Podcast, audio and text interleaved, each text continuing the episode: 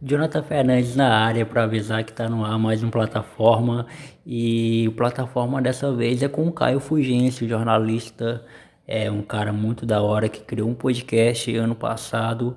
É, me corrijam, me corrijam se eu estiver errado, mas eu acho que foi ano passado, assim, 2020, é, que é o Aquele de 30, é um podcast muito massa que, cara, em algumas lives que eu gravei com o Caio ele contou que, que isso era uma coluna dele no jornal, na época que ele escrevia pro jornal, e acabou que virando agora o nome, né? Virou, virou podcast. Cara, é um podcast muito massa, onde ele convida pessoas é, para falar de determinado assunto. Lembra muito o que era o Teólogo de Quinta no início, né? A primeira temporada do Teólogo de Quinta é, é bem isso. É, eu tinha um tema na minha cabeça e convidava alguém que poderia falar daquele tema.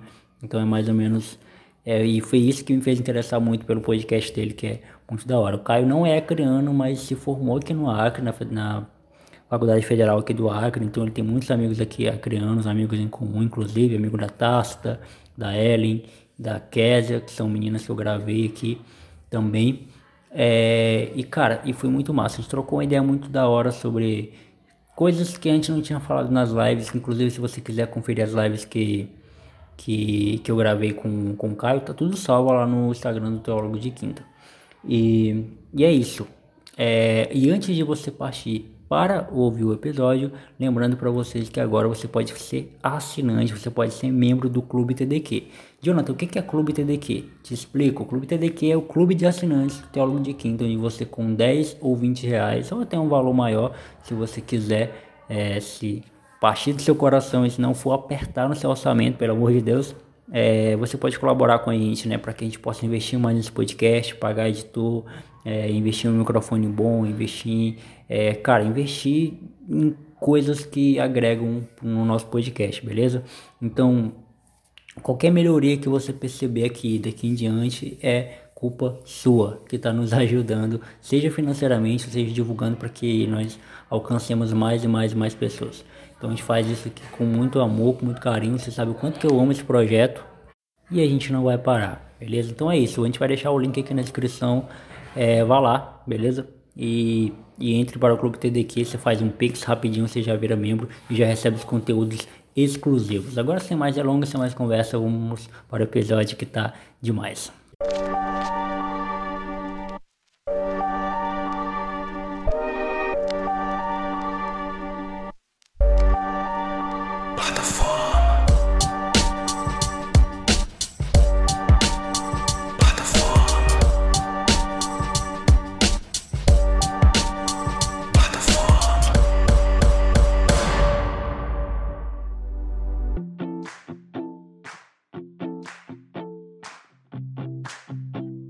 Salve galera, eu sou Jonathan Fernandes, está na plataforma de número 50, isso mesmo, chegamos ao tão, ao tão sonhado número 50. Eu não sei por que é um tão sonhado, mas é um, é um número legal de falar, olha só, 50, é sonoramente lindo esse número.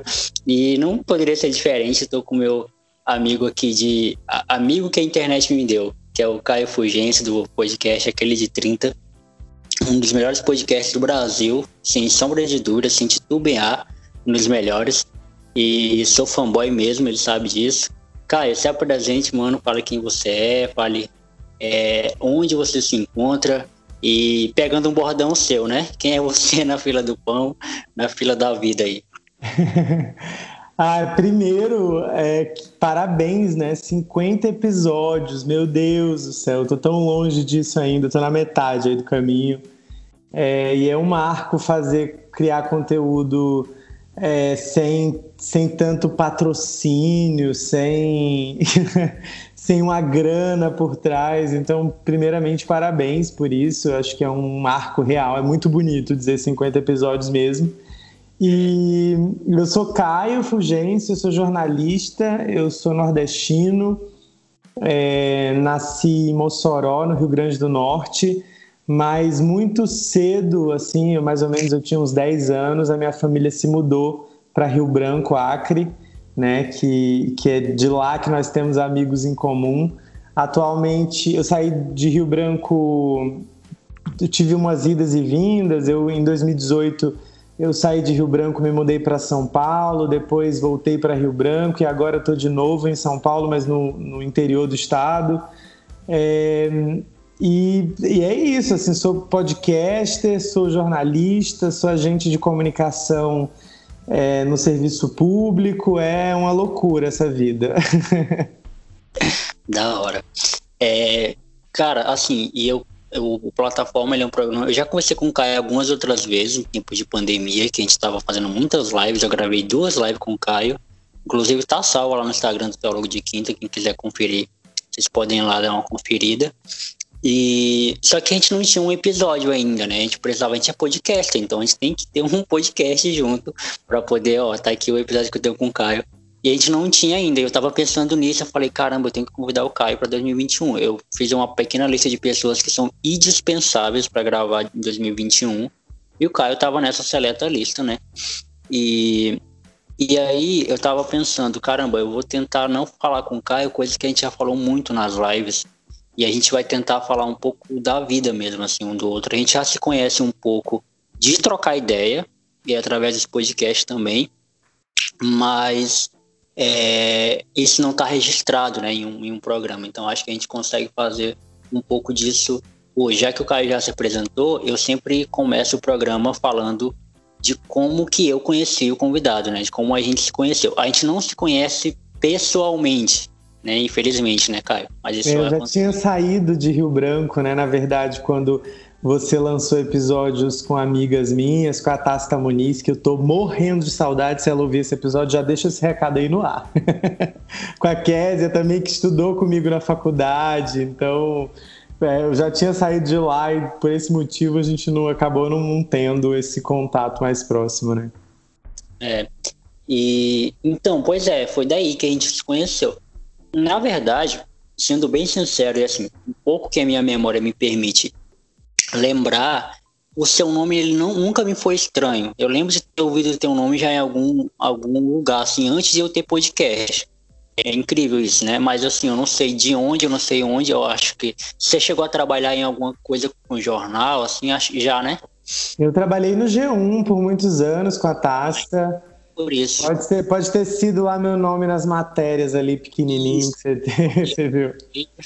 Eu leio muito, eu leio muito, muita notícia. A, a minha forma de, de me informar é, é, por leitura. Eu não gosto muito de assistir jornal, então eu leio mais do que assisto. Então eu acredito que foi por aí que eu, esse nome ficou na minha cabeça, assim. E aí, depois que eu gravei com a Tasta, e aí eu cheguei, eu cheguei no Caio, né, através de, de da Tasta. E aí eu vi que logo tempo algum tempo depois a Tasta, eu acho que ela ela compartilhou um episódio seu do seu podcast, eu já fui correndo para ouvir, eu achava que você morava aqui, né? E eu fiquei muito feliz porque assim, eu até então era o único que fazia podcast no Acre, não tinha ninguém assim. Até hoje eu não sei se tem. É, tem um pessoal do TV Cachola que tá fazendo conteúdo agora, que inclusive eu gravei com eles recentemente. Mas assim, de podcast mesmo, de áudio e de conteúdo assim como eu faço, eu não tinha visto ninguém. Então eu vi no Caio uma oportunidade de alguém fazendo a mesma coisa que eu para mim se juntar, né? E aí foi um misto de alegria e de, de desânimo quando ele falou que não estava morando no Acre, mas caramba. Que, então o podcast nem acreano é, o podcast é paulista. e aí eu troquei ideia com o Caio e as ideias meio que bateram. Geralmente quando eu, eu, eu convido alguém para trocar uma ideia, para gravar, é só aquilo. Fica aquele episódio e pronto. Aí dificilmente eu falo com a pessoa depois, o número dela fica no meu celular, o meu número fica no celular dela, mas não rola mais nada. Com o Caio rolou muita, muita coisa em comum, gente trocou muita ideia sobre várias coisas é, nas lives e acredito que agora também. Então, Caio, só para a galera entender, porque não foi todo mundo que assistiu a nossa live, conta um pouquinho para a gente como é que foi essas, essa sua transição aí de de, da, da sua cidade natal para Rio Branco, o tempo que você passou em Rio Branco. Eu sei que você conta muito sobre isso no seu podcast, né, também, da sua vida. Mas seria legal você contar um pouquinho de, dessas, dessas suas desse seu lado nômade, né? De mudar de cidade, várias culturas, várias línguas. E até agora, no momento que você está aí em São Paulo. Ah, cara, é, é meio louco mesmo, assim. Eu meu podcast ele dá uma, ele dá, ele eu, eu me exponho muito lá, fico falando isso, mas eu adoro também de, que, de onde que a gente vai tirar conteúdo se não é das coisas da nossa vida, né?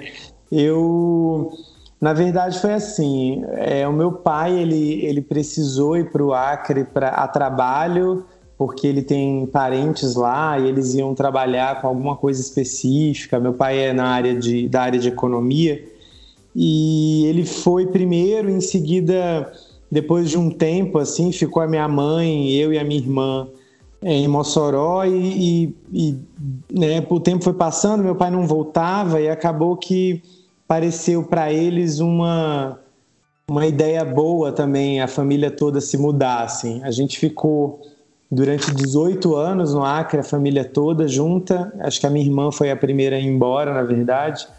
Minha irmã é mais velha. E daí foi isso, assim, a gente foi ficando, na verdade, todo ano com a intenção de voltar para o Nordeste. Eu acho que todo nordestino, ele meio que. Todo nordestino que sai do Nordeste acaba tendo uma meta de vida que é voltar para o lugar de onde veio. A gente tem muito apego pela, pela terra, muito apego pela nossa cultura. É, e daí o tempo foi passando, o tempo foi passando, e enquanto isso a minha irmã entrou na faculdade, eu entrei na faculdade, fui ficando, fui lá eu sou eternamente grato ao Acre, na verdade, porque foi o estado que nos trouxe muita coisa boa, assim, muita coisa boa na nossa família. Foi onde eu comecei a construir a minha carreira e que ainda está no começo. E tive muitas oportunidades incríveis de trabalho, muita experiência muito bacana, conheci gente muito foda Pode falar palavrão, né? No podcast. Pode. eu já tinha ouvido uns palavrões, mas sei lá, né? Vai que no meio do caminho não podia mais. Eu tô, tô perguntando, né? E daí conheci muita gente foda e tive muita experiência foda de vida. Só que chegou num ponto assim, em 2018 mais ou menos, eu tive muita coisa assim, eu, é, problemas de saúde e assim, problemas não tão graves, mas alguns problemas de saúde que dificultaram alguns planos durante um tempo. E 2018 eu já me vi um pouco mais é, minimamente com coragem assim para largar emprego, para para tentar começar uma vida nova em outro lugar e tentar viver outras experiências. Eu acho que é, a minha vida ela tem sido muito motivada por isso assim nos últimos tempos. E enfim, fui para São Paulo, comecei a estudar é, uma pós-graduação, e daí depois de um tempo, o mercado, na verdade, de São Paulo ele é um pouco cruel para quem vem do norte, para quem vem do nordeste, não é um lugar muito aberto assim. E, uhum. e acabei voltando para Rio Branco no mesmo ano, mais para o final do ano, assim, eu fui embora no começo. E porque também fui convidado, me ofereceram, na verdade, quando eu, assim que eu cheguei no Acre outras oportunidades de trabalho em áreas que eu ainda não tinha trabalhado, e uma delas foi o rádio, que eu só tinha feito rádio na faculdade, e eu acho que foi quando, acho que naquele momento foi quando eu que já ouvia podcast, comecei a pensar que eu poderia produzir alguma coisa. Acho que foi naquele momento. E estando lá dentro, o rádio é apaixonante, né? Não tem para onde correr. Assim, acho que todo mundo que tiver uma experiência no rádio é, lá dentro assim vai ver o quanto que é legal assim fazer esse negócio, o quanto que ele aproxima, o quanto que as pessoas realmente ouvem, é, mesmo em tempos de internet. E, e foi isso assim, até que eu, eu enquanto eu estava quando eu estava em São Paulo eu tinha prestado algumas provas de concurso e quando eu voltei para o Acre eu fui chamado em um desses concursos e como a minha família já estava muito nesse processo de todo mundo voltar para o Nordeste ou ir para outro lugar, eu uhum. não quis arriscar, né, e ficar mais tempo no Acre e sozinho, então prendendo um pouco os planos dos meus pais e acabei metendo a cara e vim parar aqui no interior de São Paulo sem conhecer ninguém. Estou aqui há um ano, um ano e meio, quase dois já e construindo a minha vida e, sonhando muito com coisas que eu ainda quero fazer. Acho que agora, acho que a maturidade ela é muito legal, né? De você vai vivendo coisas, vai criando um pouco mais de coragem para para tirar uns sonhos do papel e foi isso que aconteceu, principalmente com o podcast. Já falo, eu falo demais, né? Você já viu que eu já tô aqui, ó, no monólogo já faz tempo. Dependendo da gente, então, é, é, duas horas esse programa, porque né, eu também falo muito. ah, eu não sei se você lembra quando a gente gravou as duas lives que a gente fez, inclusive eu ia até te chamar para outra, é, só que aí eu, acabou que acontecendo algumas coisas na minha vida é, pessoal que eu acabei que, que não conseguindo te, te convidar. E aí eu te convidei somente pro, pro podcast. Mas enfim, no, no, no, nos bastidores eu te falo sobre isso. Mas aí numa live que. Nas lives que a gente gravou, eu não sei se você lembra, mas eu morava com os meus pais ainda, né? Sim. E aí, nesse meio tempo que a gente ficou sem se falar, eu vim morar sozinho. E, e assim, cara, é, é óbvio que é muito diferente de você. A sua realidade foi totalmente outra. Você teve que mudar de cidade, de estado, né? Eu não, eu apenas mudei de bairro, né? Mas mesmo assim é você sair da, da casa dos seus pais, é você sair debaixo de, uma, de um seguro, é, digamos assim, que você teve a vida toda, né? De, um, de, um, de uma proteção, que mesmo que você arque com parte das despesas da casa, mesmo que você, você é pertencente a um grupo, é, que não é você que toma as decisões, ao mesmo tempo que isso é ruim, isso também é, é por exemplo, para mim, que eu, eu odeio ter que lidar com pessoas. Então, quando chega alguém para bater na minha porta para falar comigo, por exemplo, sou eu que tenho que abrir, não tem mais ninguém para abrir. Então, sou eu que tenho que tomar todas as rédeas da, da, da, casa. E assim, eu percebi que também foi uma, uma, uma atitude de coragem, bem corajosa minha, assim, fazer isso. Fui até meio que julgado por muita gente que não entendia o, que, o, o movimento que eu estava fazendo, porque a minha relação com minha família sempre foi boa, sempre foi não, não era das melhores, mas também não era, não era das piores. Tava de conviver tranquilo, de uma forma harmônica. Então as pessoas meio que não entenderam esse movimento, né? Mas por que, que você, você foi morar sozinho? Por que, que seus pais estão num canto vocês estão no outro? Como se a gente tivesse brigado, como se eu tivesse, sei lá, agredido minha mãe, né? Desse nível, assim.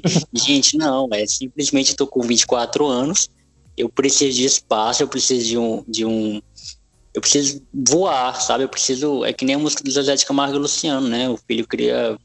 É que nem um passarinho que cria asa quer voar. Eu precisaria voar. E com a minha mãe, ela obviamente nunca me deixaria voar. Ela, ela abriria um, um, um espaço fechado, que nem um Parque Mendes, e deixava eu voando lá dentro daquele, daquele ciclo ali. Tanto que a gente é apegado assim um ao outro, até hoje. E, e assim, e eu entendo, cara, que essas são, são coisas da fase adulta, que nem eu estava pensando hoje quando eu vim do trabalho, que são coisas que, só, que você só entende quando faz. Não tem como você, é, você por exemplo, é, você pode conversar com 30, 50, 100 pessoas que saíram de casa e foram tentar, ou que saíram de cidade, mudaram de cidade e foram tentar uma vida fora, mas você não vai saber como é essa experiência se você não fizer. Então, eu acho muito legal, eu acho essa tua atitude muito por mais que eu não tenha essa coragem, mas essa atitude ela foi, era muito corajosa e inspiradora, inclusive, para quem está pensando em, em, mudar de cidade, seja é, por causa da, da profissão, ou seja por qualquer outro motivo, porque não é uma decisão fácil. Para mim não foi fácil mudar de bairro, sabe? Sair de, da casa dos meus pais para alugar um apartamento, arcar com uma despesa é, que eu até então não tinha. Então é algo muito muito corajoso mesmo, assim, eu digo, né? E quando você chega em São Paulo é, para trabalhar, para arrumar um trampo na sua área, foi difícil? Como é que foi esse rolê? Cara, primeiro assim, é, é uma. Eu acho, eu acho que, que é interessante pensar como que as coisas mudaram assim no decorrer do tempo, né?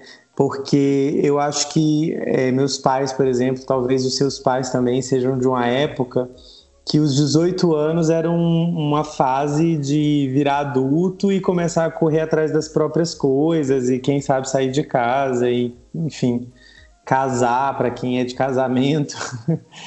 e, e assim, eu acho que a nossa geração, não sei se a, se a gente é da mesma geração, porque você é mais novo que eu, mas eu que tenho 31 a gente é uma geração mais, mais tarde, assim, a gente fez tudo mais tarde. Sair de casa realmente é um, é um desafio grande, né? Porque é isso, é como você falou, a gente tem.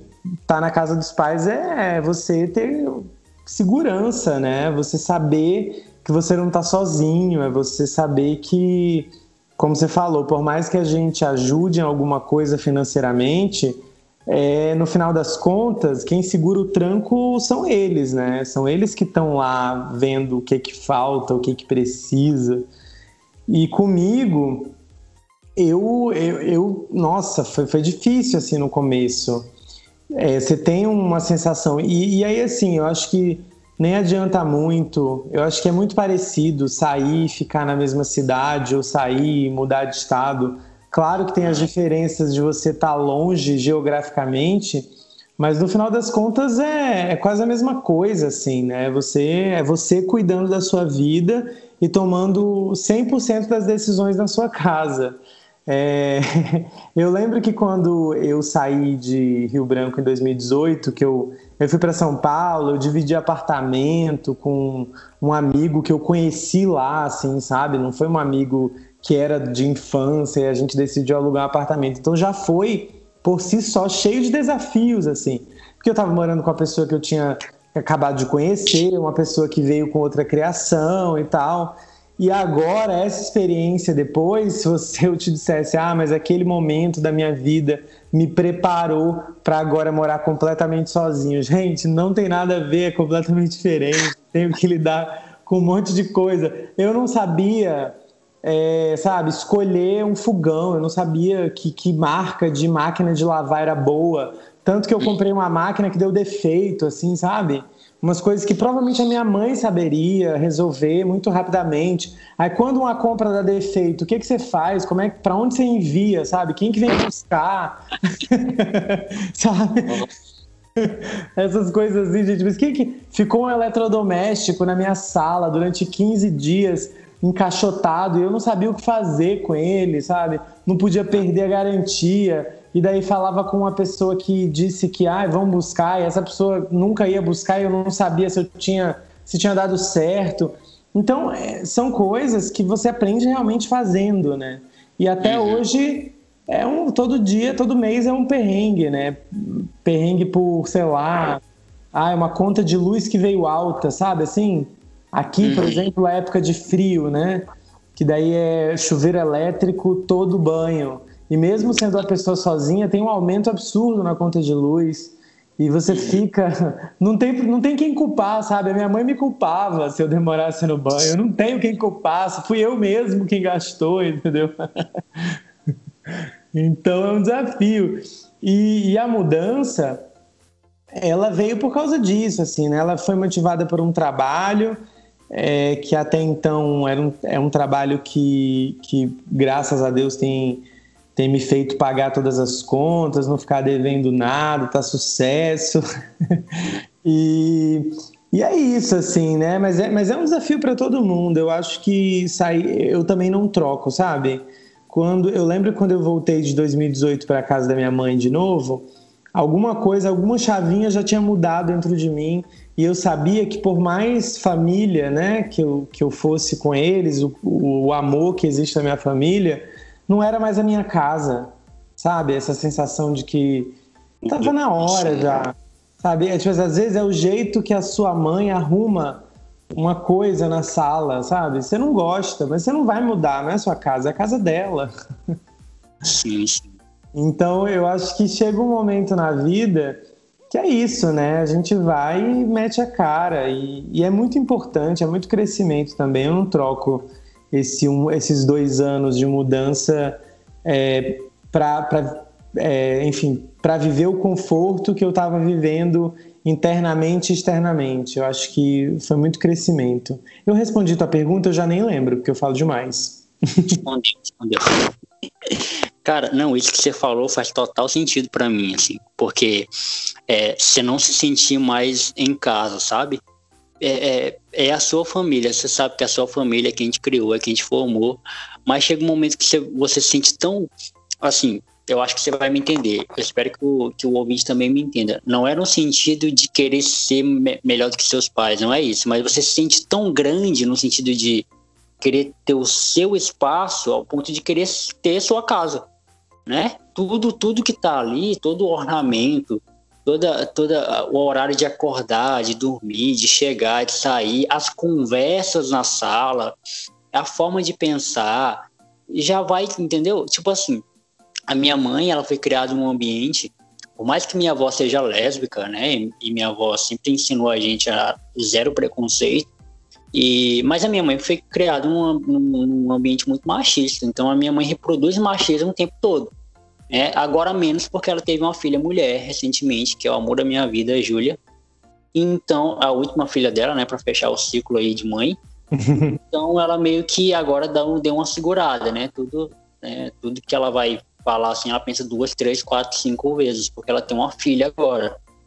Então, assim, muita coisa que a minha mãe falava, eu não aguentava calado, rebatia, e às vezes eu parava para pensar, ah, mas ela não entende, então tem que educar ela. Mas eu não quero educar uma pessoa de, de 35 anos, entende? Aí, então é sempre esse rolê, assim. Aí tem meu padrasto também, que é, é, é meu pai drasto, no caso, né? Que ele me criou desde os dois anos de idade, então a nossa relação sempre foi amigável, assim.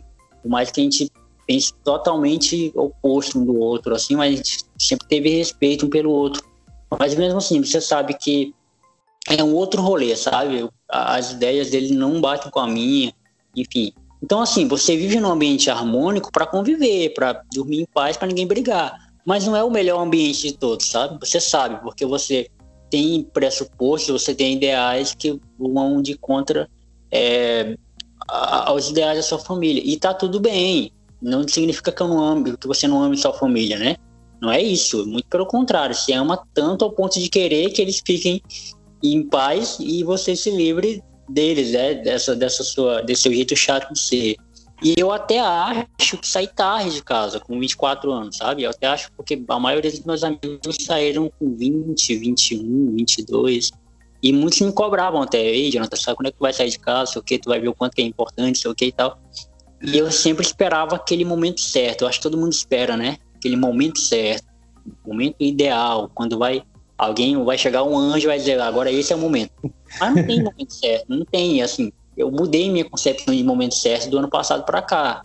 Que se você for parar para pensar, é, não tem momento certo para as coisas acontecerem. As coisas vão acontecer e você vai ter que lidar. Hoje eu estava pensando justamente sobre paternidade é, quando eu tava do trabalho, né, eu tava pensando muito sobre isso. Caramba, a gente pira muito na ideia de que, ah, não quero ser pai agora, quero ser pai só com tal idade, eu quero ser pai só depois disso, depois daquilo outro.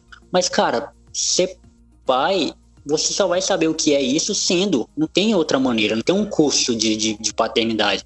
Você tem, sei lá, pode, pode olhar para os outros pais e, e, e tentar tirar uma base, mas não é o seu filho, entende? Então eu acho que assim é na vida, né? Na vida como um todo, é você é, pesar os pós e contras, o que você tem como foco e meta de vida e ir para esse rumo.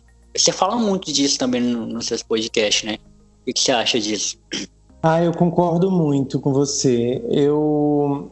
Nossa, momento certo. Gente, isso não existe mesmo.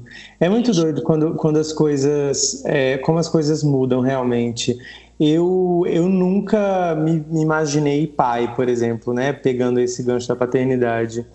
Eu nunca quis e nunca foi uma coisa que fazia parte da minha vida. Assim, eu, não, eu sou de uma família pequena, só tenho a minha irmã e os, ambos já, né? Eu sou mais novo e tenho 31, então é, a gente está bem longe de ter uma criança, apesar de ter minha sobrinha, né? Quando minha sobrinha nasceu, tudo foi como se os, a, a, família Fugêncio tivesse renascido junto, assim, né? Porque nem a minha irmã, nem eu imaginava que a minha irmã teria filho.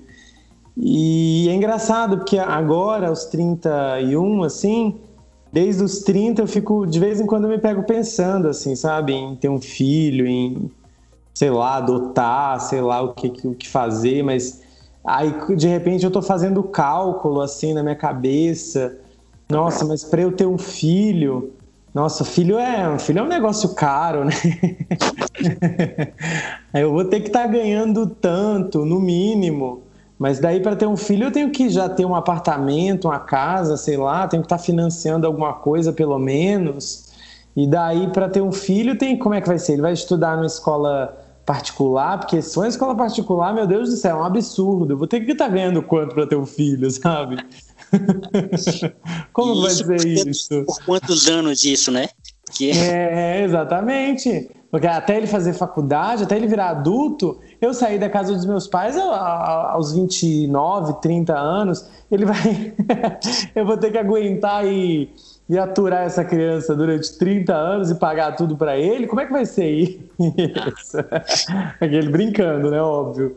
Mas Mas é isso, assim, não tem momento certo para as coisas. Eu acho que a vida ela acontece mesmo. E a gente tem que ir pegando um pouco, sabe quando você, você tem que ir um pouquinho na, na onda, assim, vai surfando na onda que aparece e vai indo. Ainda que, que sonhos, hoje em dia também é uma coisa que veio muito com a, com a idade, a noção de sonhar, sabe? Eu não sei como que você lida com isso, mas é, eu demorei muito tempo para olhar para a minha vida e me imaginar uma pessoa que pode sonhar. Eu não sei se talvez tenha muito a ver com o lugar de onde eu vim, sabe? Com, enfim, meus pais do sertão do Nordeste e eu, que ainda que morasse numa cidade um pouco maior, porque Mossoró é a segunda maior cidade, eu venho de uma galera que é muito, muito interiorana, assim. Eu, eu lembro que eu, depois de adulto, eu demorei tipo 12 anos assim para voltar em Mossoró.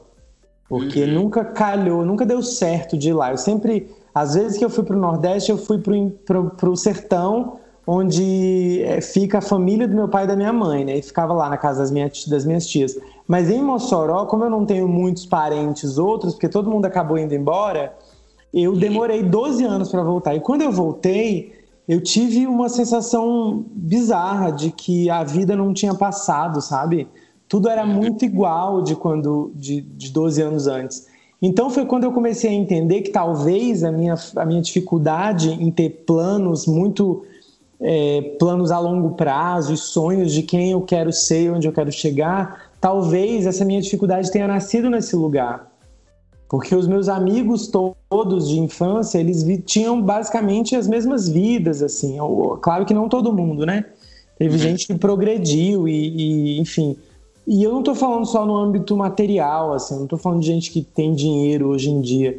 Mas estou falando de gente que realizou coisas, gente que você conversa e percebe que, que são pessoas antenadas. Meu Deus, se alguém dos meus amigos de infância ouvir esse podcast, eu tô cancelado. Nossa, é, imagino. Mas eu espero que tenha dado para entender, assim. Eu também não sei como é que tá hoje em dia, que eu só fui muito tempo depois. Eu fui em 2012 e eu, até hoje eu não tive a oportunidade de voltar lá para conversar com a galera. Mas é, mas é isso, assim. Eu acho que não tem momento certo para viver, sabe? Não tem, a gente meio que tem que pegar as oportunidades que aparecem e, e quando não aparecem, acho que a gente tem que sonhar, sabe? Tem que sonhar, não tem para onde correr. Se a gente não sonhar, não, não tem como. Parece meio clichê tudo isso, e é até um pouco.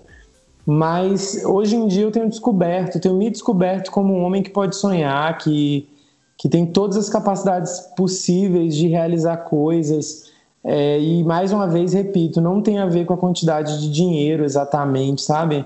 Ainda que não tenha como viver nesse mundo sem dinheiro. Cara, você falou uma coisa que, nossa, essa coisa de, de capacidade de sonhar. É, assim, eu parece parece prepotência minha, parece arrogância minha quando eu falo isso, mas eu sei, eu no fundo do meu coração eu sei que não é, né? por mais que eu sei que abre interpretação para ser. Mas assim, eu não tenho dúvidas de que o meu podcast vai virar para alguma coisa, sabe? Não tenho dúvidas disso. Porque eu sei que eu sou bom, né? Eu acho que você também tem esse sentimento. E olha só, e olha que quem está te falando isso é alguém com uma baixa autoestima muito grande. É alguém que não se acha capaz de fazer 99% das coisas que todo mundo faz, sabe? Mas assim, mesmo tendo essa uma baixa autoestima, eu ainda tenho muita confiança no meu potencial, naquilo que eu faço, naquilo que eu produzo. Mas assim, essa noção minha de sonhar, de esperar algo daquilo que eu faço, ela só veio depois que eu me acordei para isso, isso que você acabou de falar, a noção de sonhar, a noção de acreditar em você. Porque eu vim de um lugar, eu não sei se eu já te falei isso, caiu em alguma das nossas lives, mas assim, eu vim de um lugar periférico, periferia da periferia, sabe? Vim de um lugar muito, muito esquecido, assim. É, eu nasci, é, fui criado uma parte no Calafate, na época que Calafate era invasão, né? Você que já morou no Acre, você sabe disso. Para quem não é do Acre, enfim, é um lugar muito, muito isolado.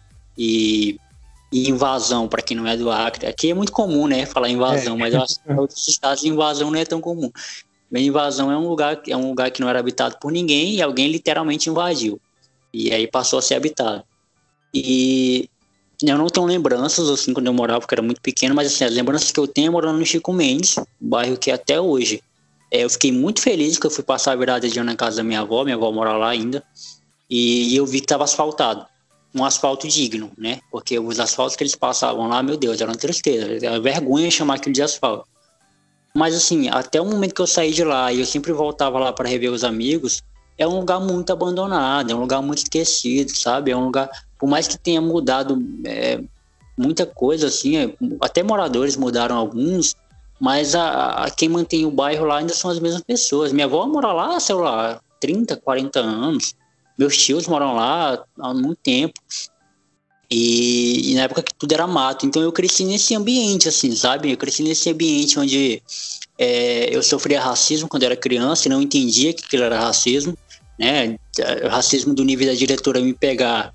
Eu era um dos primeiros da fila, me botar lá atrás, porque eu era negro e tinha um cabelo enroladinho.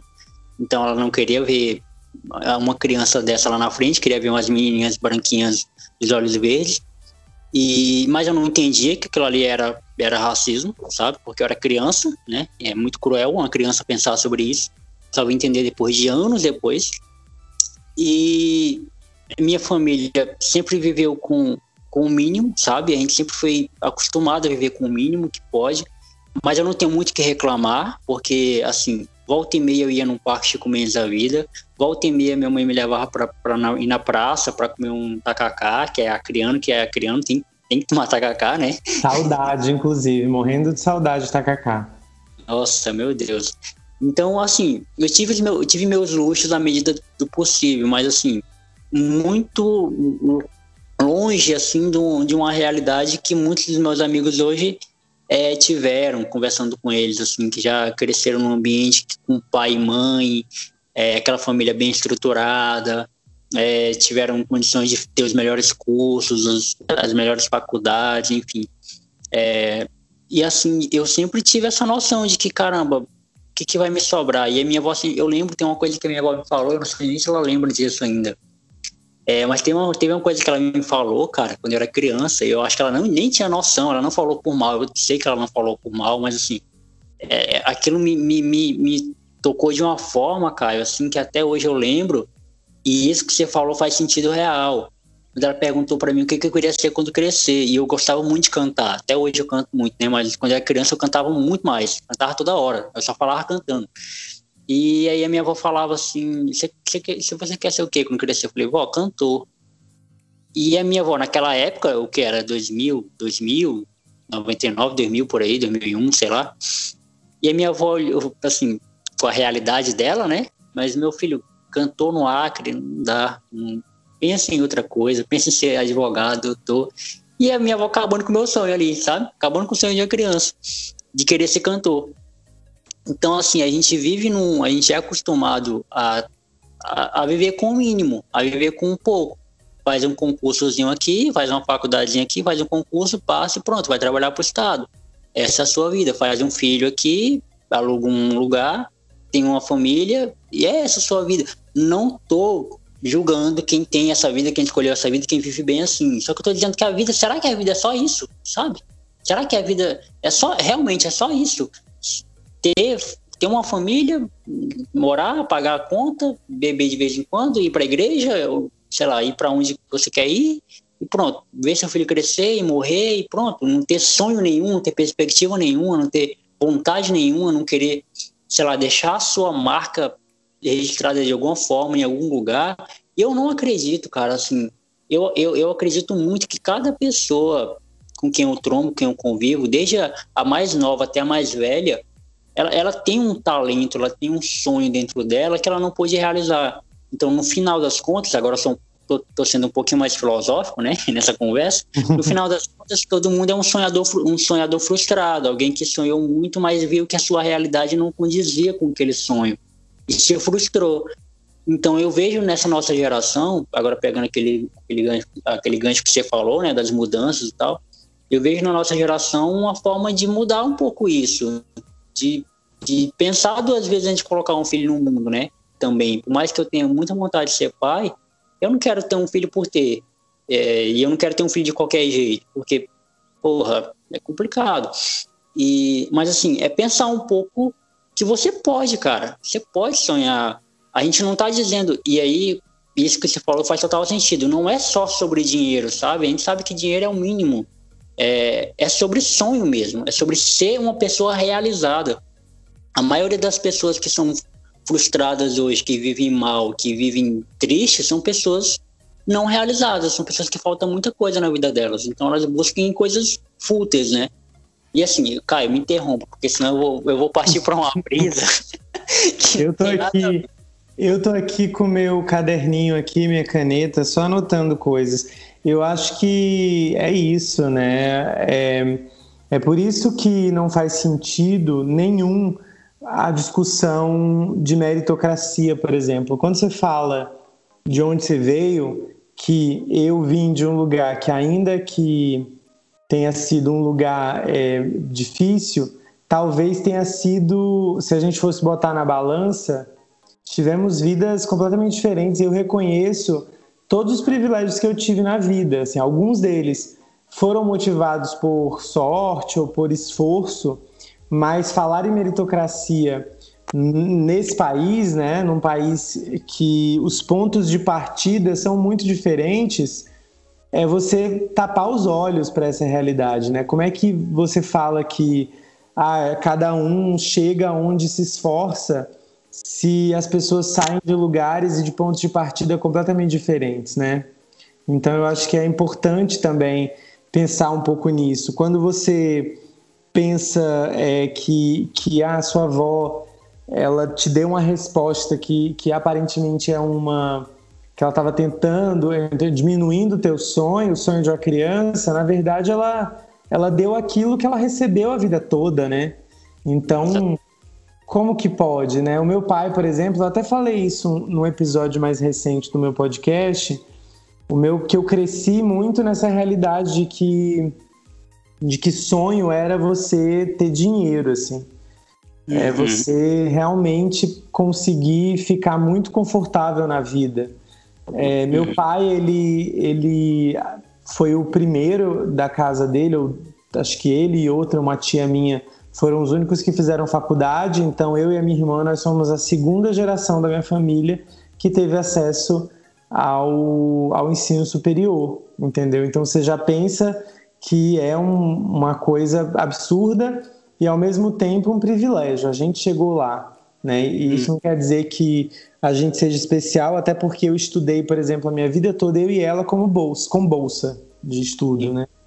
Que a gente não podia se dar o luxo de errar, não podia me dar o luxo de tirar uma nota baixa, entende? Porque isso, porque eu cresci com essa pressão de que ter tirar uma nota baixa ou ser um aluno que conversava ou que brincava um pouco na aula iria afetar diretamente a minha bolsa. Então isso me, me tirou muitas vivências mesmo na, na escola, de, de conhecer coisas, de ter experiências, por exemplo, sabe, de relacionamento. Eu não tive nada disso. E, e assim, também não tenho o que reclamar. Isso não é uma reclamação, sabe? É só uma compreensão hoje, agora mais velho, entendendo um pouco de onde eu vim. E daí, assim, falar de, de realmente de meritocracia, de capacidade de sonhar, por exemplo, ah, não sai dessa vida porque não foi lá e não se esforçou para fazer. Mas como que você pensa dessa forma? Como que se pensa dessa forma? Se as realidades são diferentes. Eu realmente acredito, e aí vai um outro clichê, também muito da coisa da, de, de filosofar um pouco, eu acho que a gente acaba sendo do tamanho ou a gente acaba indo ou construindo ou tentando ser do tamanho daquilo que a gente teve a oportunidade de conhecer. Seja conhecer por causa, ah, sei lá, a geração dos meus pais, não sei, mas, obviamente que no tempo deles não tinha, mas sei lá, meus pais não cresceram com internet em casa, eu cresci com internet em casa. Uhum. Então isso já é uma, uma forma de conhecer outros, outros mundos, outras vivências. E isso acaba alimentando a nossa capacidade de sonhar também.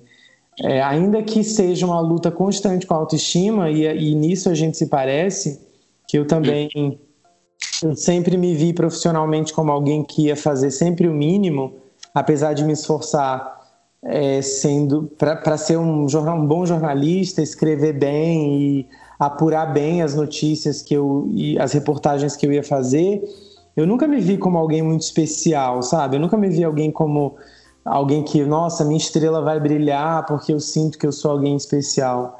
E, e eu não sei, talvez nisso as nossas vivências se assemelhem, né? Porque o sonho pra gente é, tem, requer esforço, sabe? Requer um pouco de, de luta.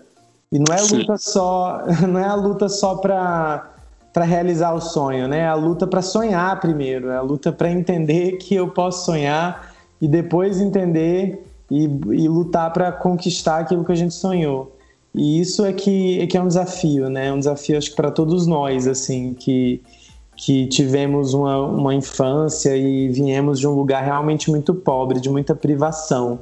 Eu lembro que que até coisas simples assim na casa lá em casa é, a, na casa da minha avó, por exemplo. Eu até falei isso, eu tô meio que me repetindo do que eu falei no meu episódio. É bom que as pessoas depois vão lá e vão ouvir o meu, o meu episódio também.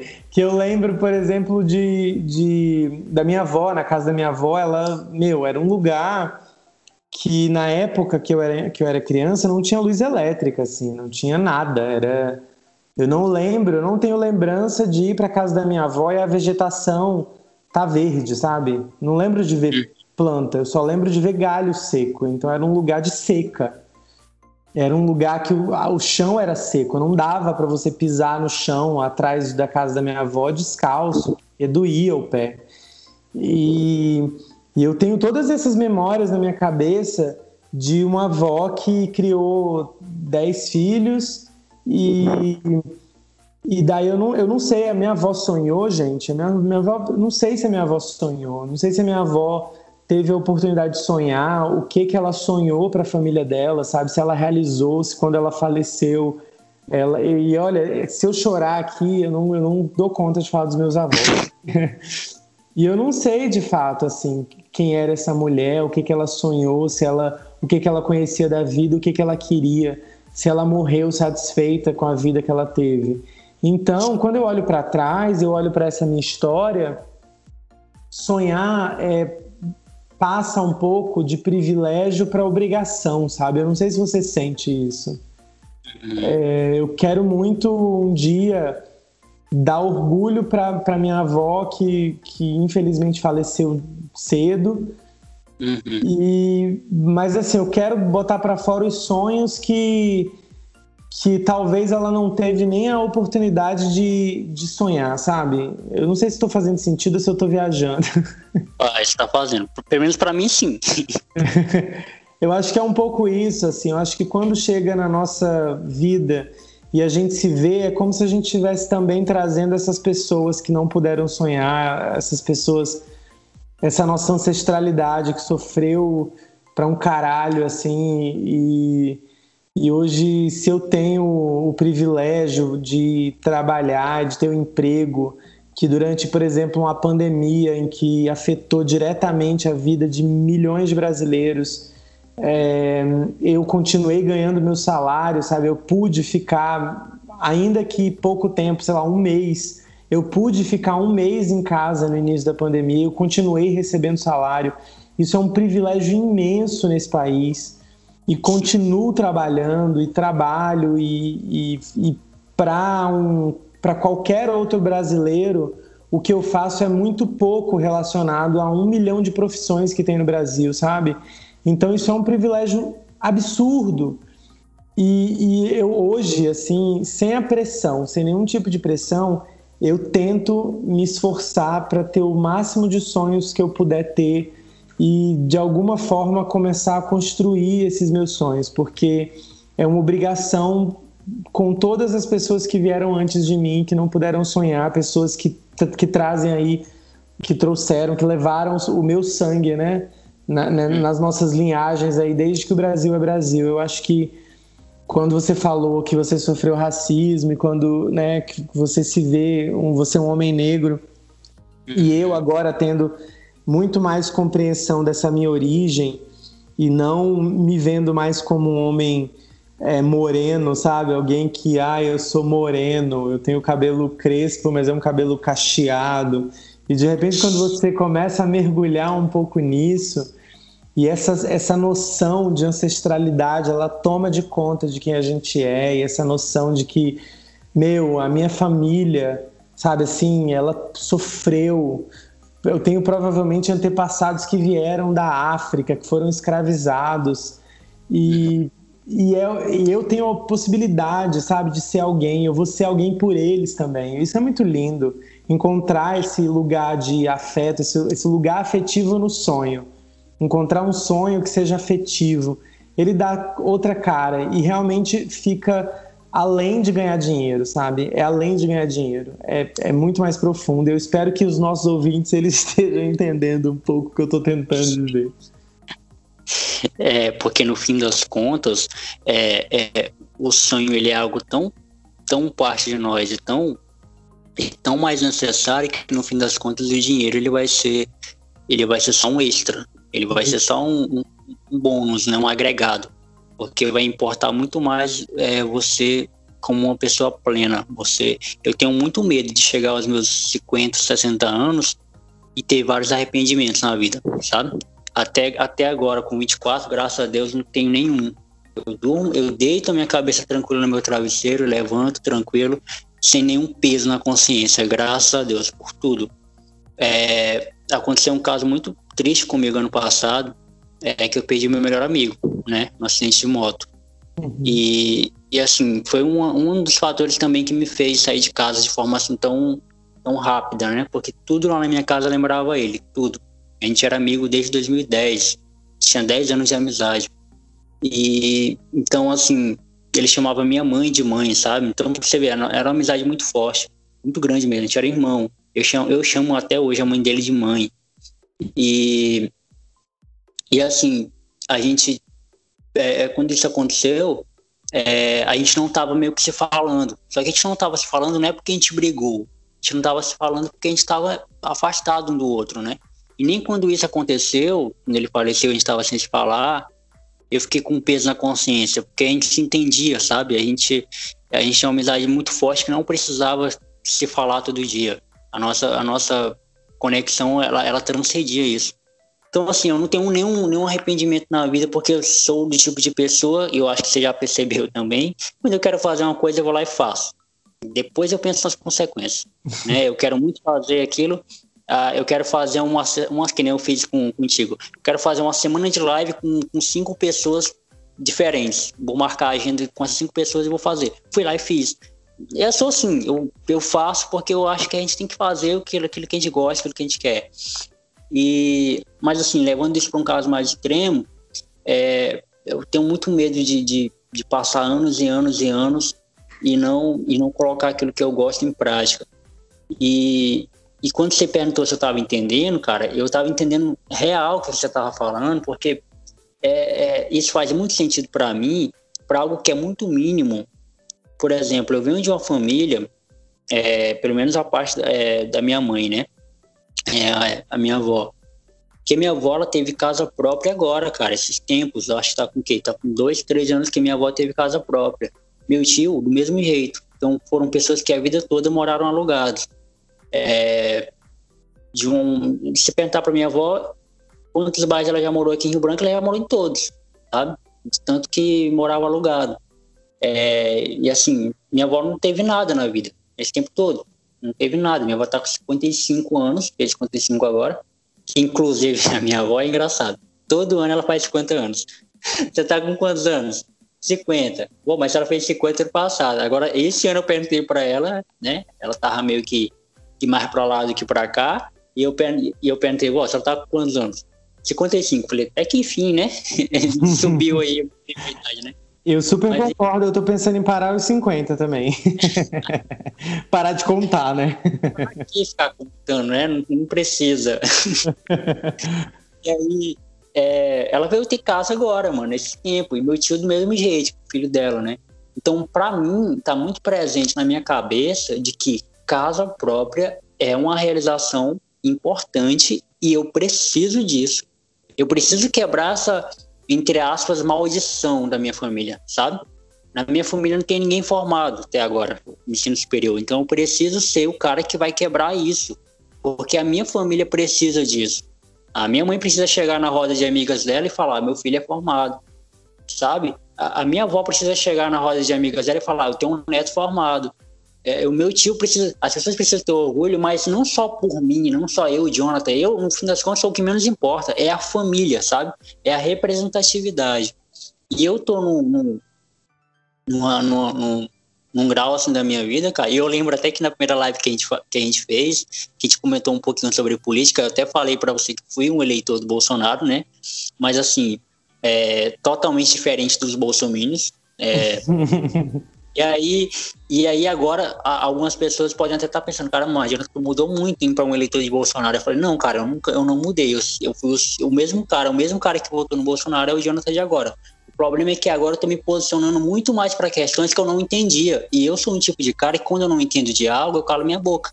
Minha mãe me ensinou assim: você não entende das coisas, então você fica calado. Só que agora eu entendo. Questão de cor, principalmente, me identificar como alguém, como alguém negro, sabe? E, e dizer, cara, a minha cor é linda, a minha cor é bonita. Se você não gosta, o problema tá contigo, não é comigo. O problema é com você, seu racista de merda. Sabe? Não é, não é, não é comigo o problema. E e, e, assim, e outras coisas na vida. É, e quando eu olho para alguns amigos meus, que aí entra a questão do privilégio, né? Que, que o, a maior ambição deles é ter uma moto e um carro. E aqui eu não estou dizendo que ter uma moto e um carro é um problema, cada um faz o que quer na sua vida. Mas assim, aí você percebe o quanto essa pessoa é privilegiada. Que se por um lado a minha maior ambição na vida é ter um, um, um terreno, uma casa própria, um lugar para chamar de meu, a ambição do cara é só ter um carro ou uma moto entende? Algo que você, sei lá, você vende, você troca, você compra, você compra até de segunda mão, terceira mão, sei lá. E é algo muito volátil, é algo muito simplista, né? Eu quero ter uma casa própria, mas por que, que eu quero ter uma casa própria? Porque eu fui acostumado em ver minha avó morando alugado, em morar num lugar que não é dela. Meu tio morando num lugar que não era dele, pagando aluguel. Minha mãe, por muito tempo, também morou alugado.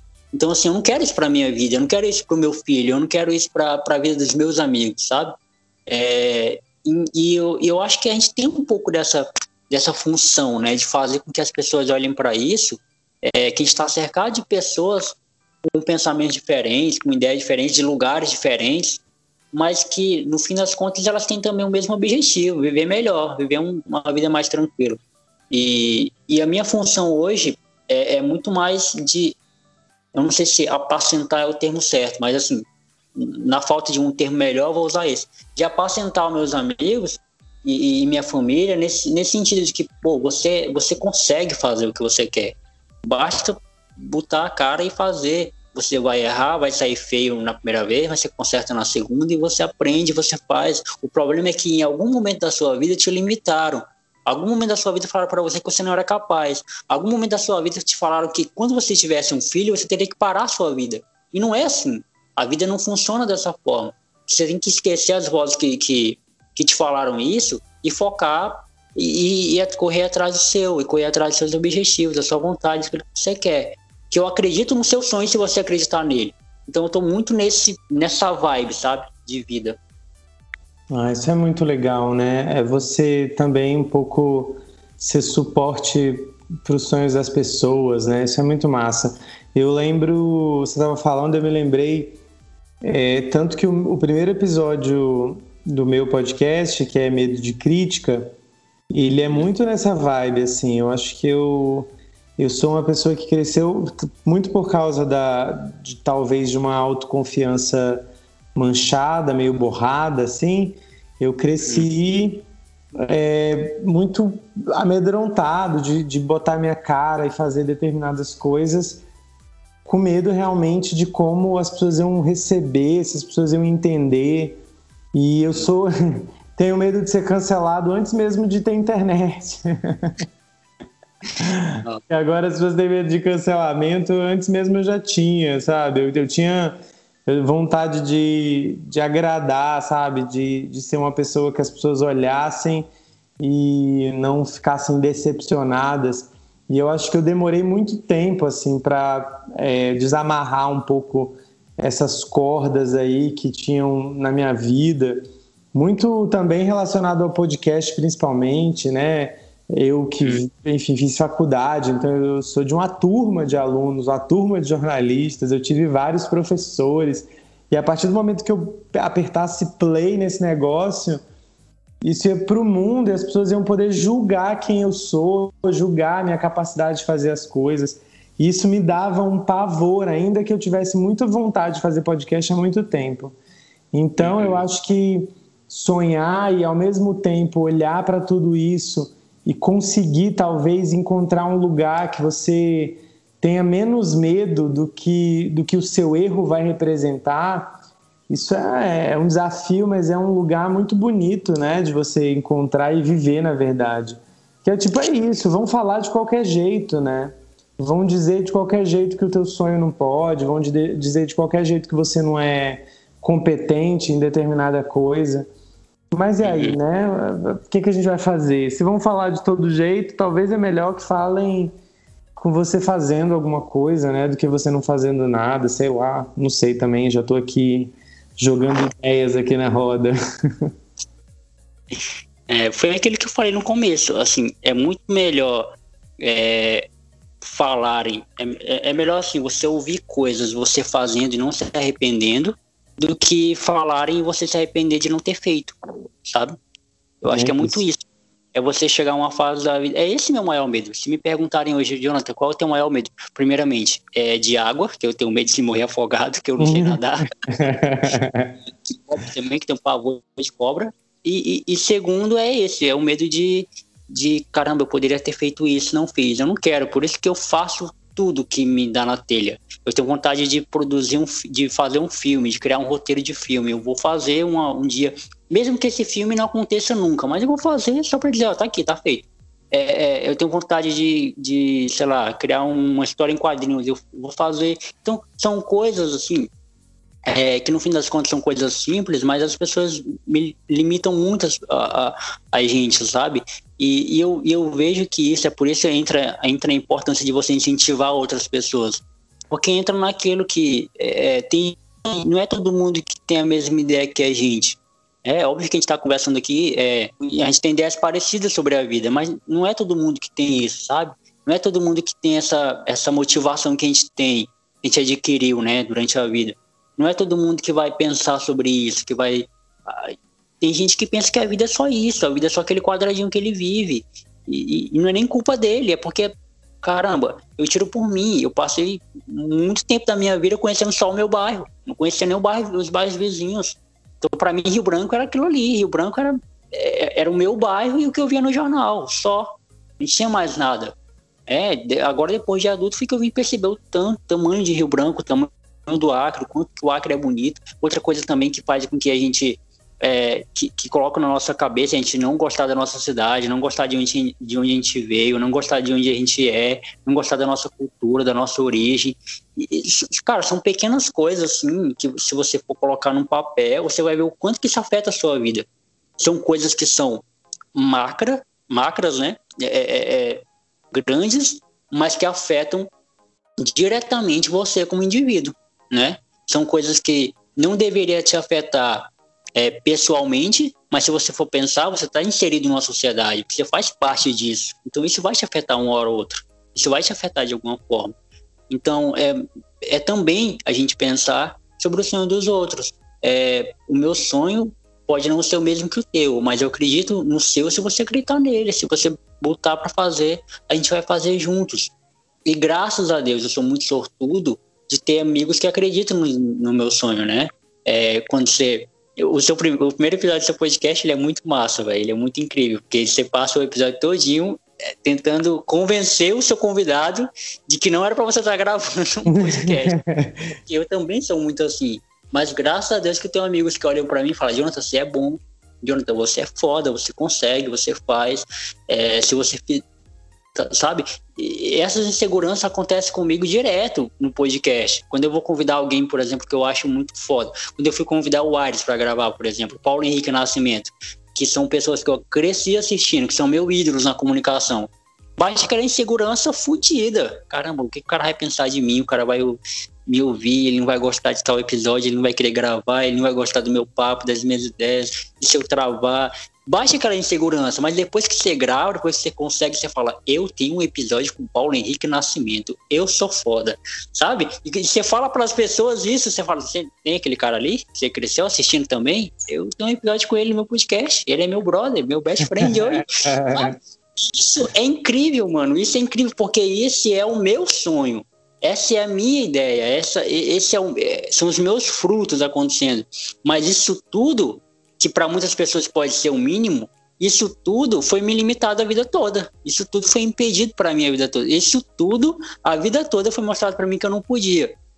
E aí eu já vou traçar um paralelo aqui de algo que a gente está antenado, que eu vi você postando um tempo desse, que eu também eu assisti o documentário na Netflix do Emicida, do Amarelo, que ele fala muito sobre isso. Eu achei muito foda, me emocionei quando ele levou lá pro teatro e teve muita gente que estava indo pelo, pro teatro pela primeira vez sabe? E é isso que acontece nas nossas vidas.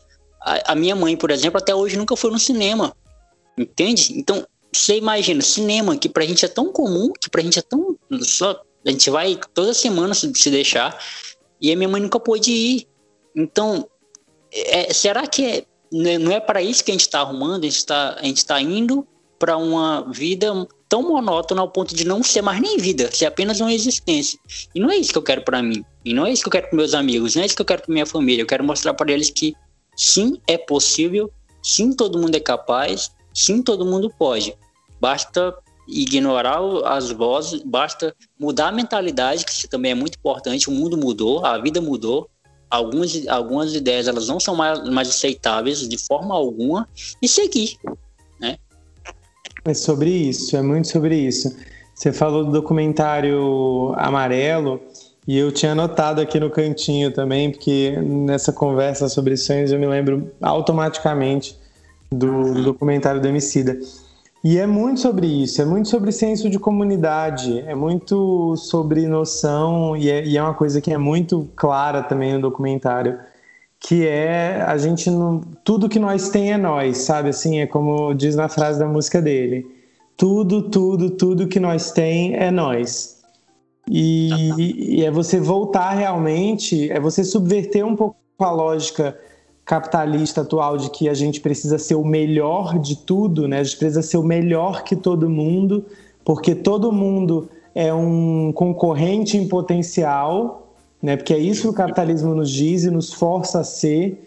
E é, você não pode, senão o fulano do lado vai puxar o teu tapete. Você subverte essa lógica e volta para uma noção de comunidade do tempo dos, dos nossos avós, dos nossos bisavós, do bairro de muro, de todo mundo de muro baixo, que todo mundo emprestava tudo para todo mundo e que tudo era basicamente de todos.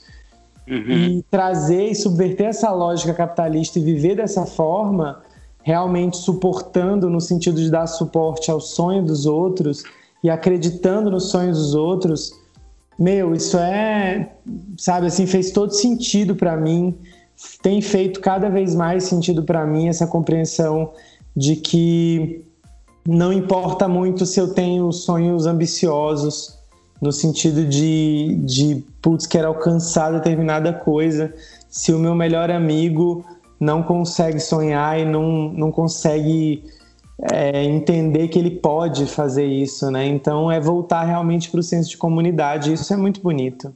É, demais. É, Caio, e assim, mudando um pouquinho de assunto, é, como é que anda o teu podcast, cara? Eu vi é, alguns episódios seus você fez especiais, né? E eu maratonei o seu, seu podcast, você sabe. É, conheci ele, já tinha alguns episódios, então eu maratonei. E já falei isso inúmeras vezes, e não canso de falar que esse podcast ele é muito bom. É realmente muito, você já entrou com os dois pés na, na, na porta, assim. Você é muito bom. E eu também acho muito original. É, eu não sei o que, que, você acha disso, mas eu acho ele muito original. É, e é aquilo, o que. E, e, outra coisa que eu tinha inveja, mas é uma inveja branca, tá? uma invejazinha boa assim, que você encontrou, eu não sei se você tá à vontade com o seu formato, mas assim, você encontrou o seu formato muito rápido e para mim foi um, nossa, foi um perrengue encontrar um formato que me agradasse, que, nossa, foi um perrengue feio. E eu até já te falei isso na live que a gente gravou, que eu, foi de 2019 para cá que eu achei um formato de podcast que eu me sentisse à vontade que, não, agora sim, isso aqui eu posso fazer para a vida toda, que isso aqui tá agradável. A, a, volta e meia você coloca alguma coisa a mais, um quadrozinho e tal, mas o formato é aquele ali.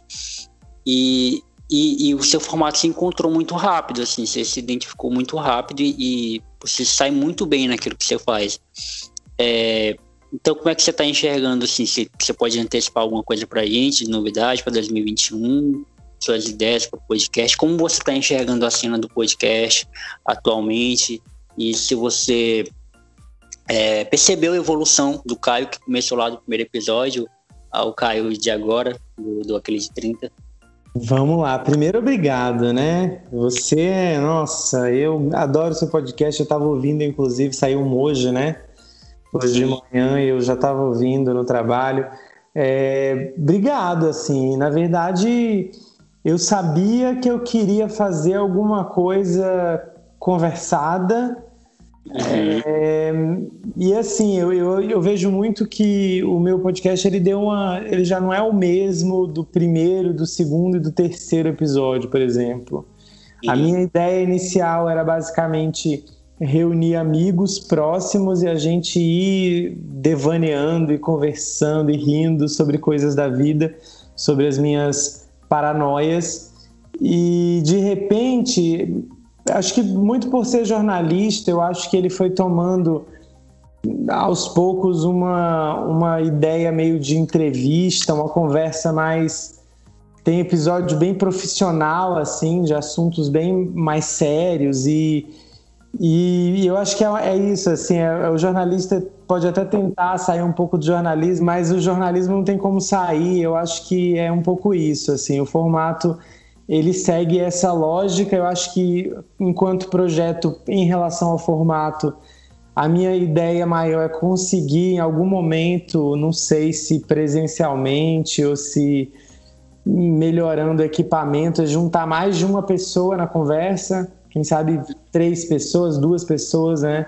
Não sei, além de mim, para ter uma conversa mais dinâmica, talvez um pouco mais e, e, e, é claro que isso é técnica, né? Como a gente e a gente já conversou sobre isso, como a gente é produtor de conteúdo de baixa renda, né? O nosso podcast ele a priori o meu sonho é que ele consiga é, se manter, pelo menos, né? Que ainda não consegue se manter. Eu que tenho que fazer tudo do meu bolso, tudo que requer um gasto, eu preciso fazer do meu bolso. então, é, eu acho que são desafios técnicos, assim, né? Que, que eu quero um dia conseguir, quem sabe, organizar esse bonde que eu tentei uma vez e não deu muito certo, a qualidade da gravação não ficou muito boa com mais de uma pessoa. Então seguimos no, no que eu tinha planejado inicialmente e na hora certa essas mudanças acontecem. É, em relação a, ao que vem por aí, assim, ele, o meu podcast ele está em pausa, né? A gente deu uma, eu dei uma paradinha. É, eu fiz três episódios especiais sem ninguém, episódios bem mais curtos, falando, usando como mote aí filmes e séries. É, e terminei, parei ali no final do ano, né? O último episódio saiu na segunda-feira na última segunda-feira de 2020. É, e tô, eu tô, na verdade, roteirizando, né? Agora eu, eu resolvi. As poucas mudanças que eu fiz foi separar os meus episódios em temporadas, justamente uhum. por causa disso, né? Como eu sou sozinho e eu que gravo, eu que roteirizo, eu que edito, é, se eu não parar, eu, não, eu vou enlouquecer, né? Não tem como, porque eu tô pensando em pauta 24 horas se o meu podcast começasse a render um dinheiro para ter um editor, por exemplo, seria mais fácil, né? Porque daí gravar, a gente grava três por dia, se deixar. Que se uma coisa que a gente gosta é conversar. Mas tem que editar, e editar dá, requer um tempo. Eu gasto um dia editando um podcast, uma tarde. E eu trabalho, eu tenho um trabalho formal, então tudo isso é feito entre uma coisa e outra. Então eu uhum. achei por bem, depois de muito refletir, separar por temporada. E daí estou roteirizando, na verdade, a segunda temporada. É, a segunda temporada que, em primeira mão, vai ser só sobre sexo, sobre relacionamento, sobre a área afetiva, sobre, uhum. sobre vários prismas. basicamente eu quero falar de sacanagem, na verdade, né? Porque eu já me exponho pouco naquele, naquele negócio. Todo episódio eu estou expondo alguma coisa que eu estou tentando é, destruir qualquer possibilidade de ter um relacionamento amoroso em algum momento da minha vida, que eu sei que ou então, ou então a pessoa que aparecer, ela vai ser amor verdadeiro, né? Porque se ela tiver ouvido e quiser ainda, ela vai, ela vai vir certa. E é isso, assim, tô roteirizando, eu não tenho data exata para começar, mas quero é, gravar essa, começar a gravar na, mais tardar na próxima semana para quem uhum. sabe no final de janeiro já começar a segunda temporada. Já contactei algumas pessoas que eu quero começar, pelo menos, a desenvolver uns assuntos e ver no que vai dar, na verdade. Também não sei que tamanho que vai ter essa temporada, se vai durar o ano todo, como durou basicamente a primeira, que é o, é o mais provável que aconteça. E, uhum. e, e, indo, né? Mas assim, de projeto mesmo, é, eu já falei e repito, né? Que quem sabe é, algum patrocinador aí esteja nos ouvindo, esteja interessado aí em patrocinar um podcast, ou dois podcasts, no caso você e eu, né? Tamo aí. É. Ah, esse é o, a gente tá nisso para isso, né? É, assim, quem, a gente é o nosso sonho é, viver disso, ou pelo menos que o nosso podcast se sustenta, né? O meu também, cara, muitas vezes ele para assim eu espero que para esse ano de 2021 não aconteça, mas assim, desde que eu comecei a fazer, é, 2018, até hoje ele, ele para assim do nada. E é muito ruim. Assim, é muito ruim para mim como ouvinte de podcast, que eu não gosto de acompanhar podcast que, que não mantém uma regularidade, né? Por exemplo, o cara prometeu postar toda terça. Aí essa terça ele não postou. Pô, por que não? Sabe? Então eu como ouvinte já sou chato, assim, imagina eu como produtor, né?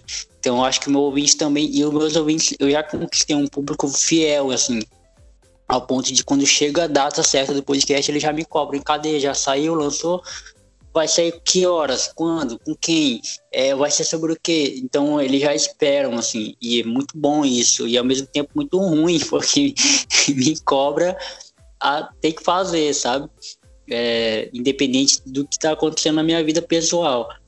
Mas é, a gente está nessa para isso, né? Para tentar fazer com que o nosso podcast pelo menos se sustente. É, nosso sonho é viver só disso, né? De, do nosso conteúdo, do nosso produto. Mas, cara, é, fico muito feliz assim pelo, pelo crescimento do seu podcast e, e vamos ver 2021 mais uma vez é o ano do podcast. É isso, eu concordo super. E, cara, então vamos lá. Estamos uma hora e 15 minutos. Eu acho que a gente já trocou uma ideia bacana que, que rendeu um podcast. Olha e... só, minha preocupação, graças a Deus, deu certo. Deu certo, sempre dá. E, Caio, é, eu sempre deixo esse finalzinho para o convidado deixar suas considerações finais para falar um pouco, é, deixar alguma mensagem que, que queira deixar. Mas antes eu queria falar para os ouvintes é, que a partir de, desse ano de 2021, é, o plataforma ele vai ter. Eu, era para ter falado isso há muito tempo atrás, só que eu, eu, eu não falei, né? Já tá com quatro episódios aí e eu não falei, mas eu tô falando agora que eu lembrei, eu lembrei agora. Mas assim, o nosso podcast agora vai ter alguns cortes, tá, galera? É, os cortes de que são é, alguns trechos da conversa do plataforma que vai sair lá no nosso Instagram. Então, eu sempre falo para você seguir a gente no Instagram, que é teólogo de quinta. É, e vocês não seguem, né? Mas agora vocês vão seguir porque vocês vão ter um motivo a mais, tá? Para seguir a gente.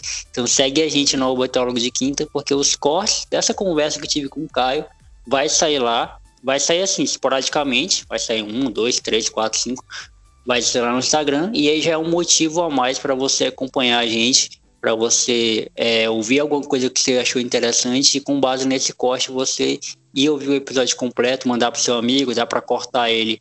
Ele já é cortado, né? Então você pega aquele episódio e bota no seu, nos seus status, nos seus stories da, da, da vida, que é muito legal, tá? Então essa é uma novidade para a gente no Instagram. Então segue a gente no Instagram, arroba teólogos de quinta é, que vai ter corte lá do, dos podcasts. Já tá tendo, já tá rolando quando esse episódio tá indo ao ar, mas só pra, como não falei, eu achei necessário falar agora, o corte, os cortes desse episódio também que eu gravei com o Caio, vai estar tá lá.